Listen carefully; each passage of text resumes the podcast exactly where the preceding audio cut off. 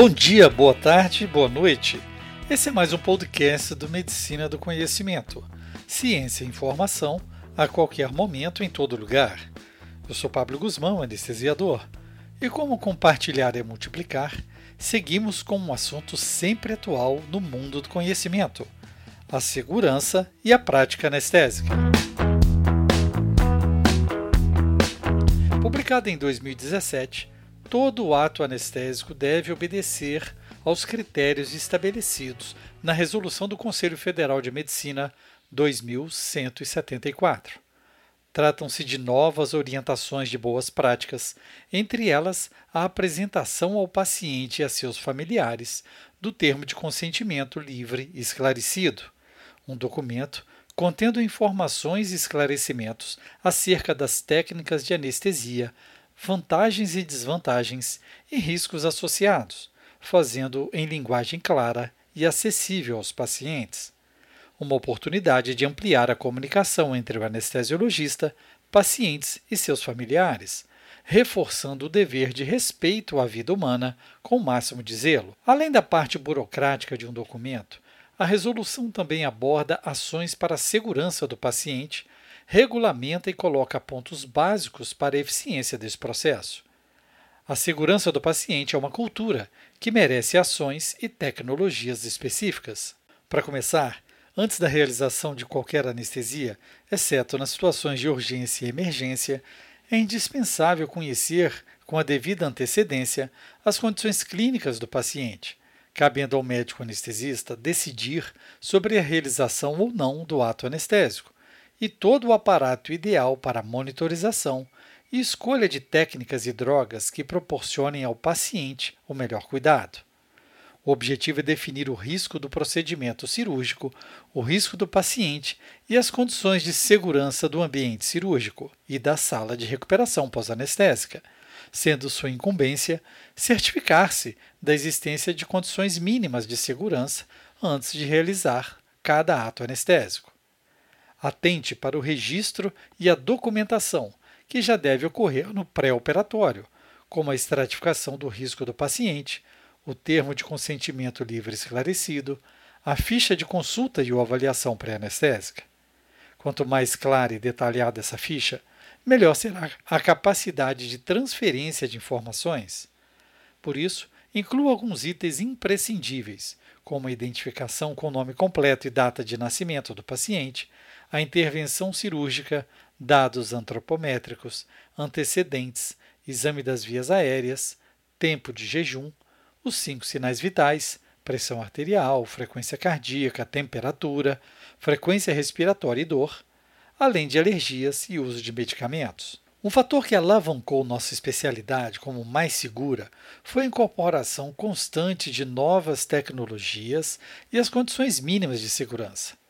Entende-se por condições mínimas de segurança para a prática da anestesia a disponibilidade de monitorização do paciente, incluindo a determinação da pressão arterial e dos batimentos cardíacos, a determinação contínua do ritmo cardíaco por meio de cardioscopia, a determinação da temperatura e dos meios para segurar a normotermia em procedimentos com duração superior a 60 minutos e nas condições de alto risco, independente do tempo do procedimento, como nos prematuros, recém-nascidos, história anterior ou risco de hipertermia maligna e síndromes neurolépticas, além da monitorização contínua da saturação da hemoglobina por meio da oximetria de pulso e monitorização contínua da ventilação, incluindo os teores de gás carbônico exalados monitorados pelo capnógrafo na anestesia sob via aérea artificial e ou ventilação artificial, Diante da necessidade de implementação de medidas preventivas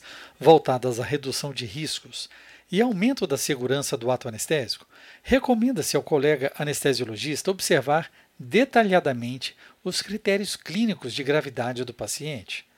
Para cada objetivo e condição clínica, devemos nos valer de monitores específicos. Monitorização do bloqueio neuromuscular para pacientes submetidos à anestesia geral com uso de bloqueadores neuromusculares, da monitorização da profundidade anestésica com o uso de monitores da atividade elétrica do sistema nervoso central, da monitorização hemodinâmica menos ou mais invasiva para pacientes de alto risco em procedimentos cirúrgicos de grande porte e para pacientes de risco intermediário em procedimentos cirúrgicos e ou intervencionistas de grande e médio porte, do uso de monitores dos gases anestésicos em anestesia geral, da utilização da ecocardiografia no período intraoperatório com objetivo terapêutico hemodinâmico, da monitorização contínua da temperatura, visando esforços para manutenção da normotermia perioperatória, exceto nos casos onde a hipotermia deve ser induzida.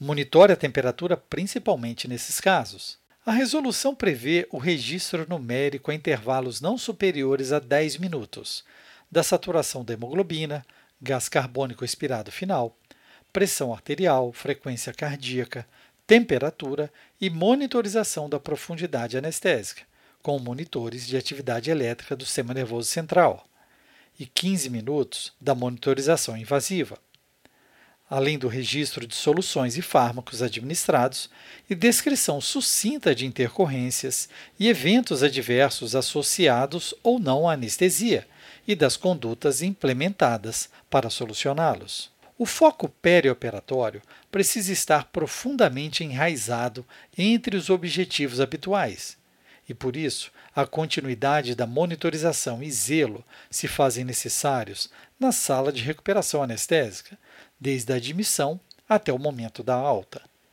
Nela, os pacientes permanecerão monitorizados e avaliados clinicamente quanto à circulação, incluindo aferição da pressão arterial e dos batimentos cardíacos e determinação contínua do ritmo cardíaco por meio da cardioscopia. A respiração, incluindo determinação contínua da saturação periférica da hemoglobina, ao estado de consciência, à intensidade da dor, ao movimento de membros inferiores e superiores pós-anestesia regional, ao controle de náuseas e vômitos e, por último, mas não menos importante, ao controle da temperatura corporal e dos meios para assegurar a normotermia. O que podemos tirar de mais importante dessa resolução?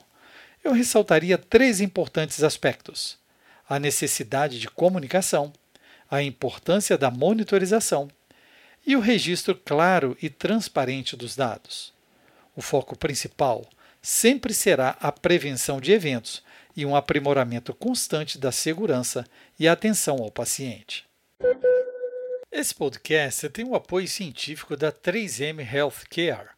A 3M acredita no poder da ciência para criar soluções que impactam a vida dos pacientes, profissionais e instituições de saúde, reduzindo complicações relacionadas à assistência à saúde, como a hipotermia perioperatória. Ative a notificação para ser informado quando o novo podcast for publicado e a qualquer momento, em todo lugar, escute a rádio web no www.medicinadoconhecimento.com.br. Escolha sua plataforma, ouça mais podcasts. Siga lá no Spotify, Deezer, iTunes, Google Podcast, SoundCloud, YouTube e mais uma dezena de agregadores. Medicina do Conhecimento, você escolhe o player da sua preferência. É importante seu feedback, compartilhando nas redes sociais, deixando seu like. Isso aumenta a divulgação do projeto. Pode entrar em contato conosco também sugerindo o próximo tema. Fique ligado nas redes sociais, Twitter, Facebook e Instagram, Medicina do Conhecimento. Afinal, compartilhar é multiplicar.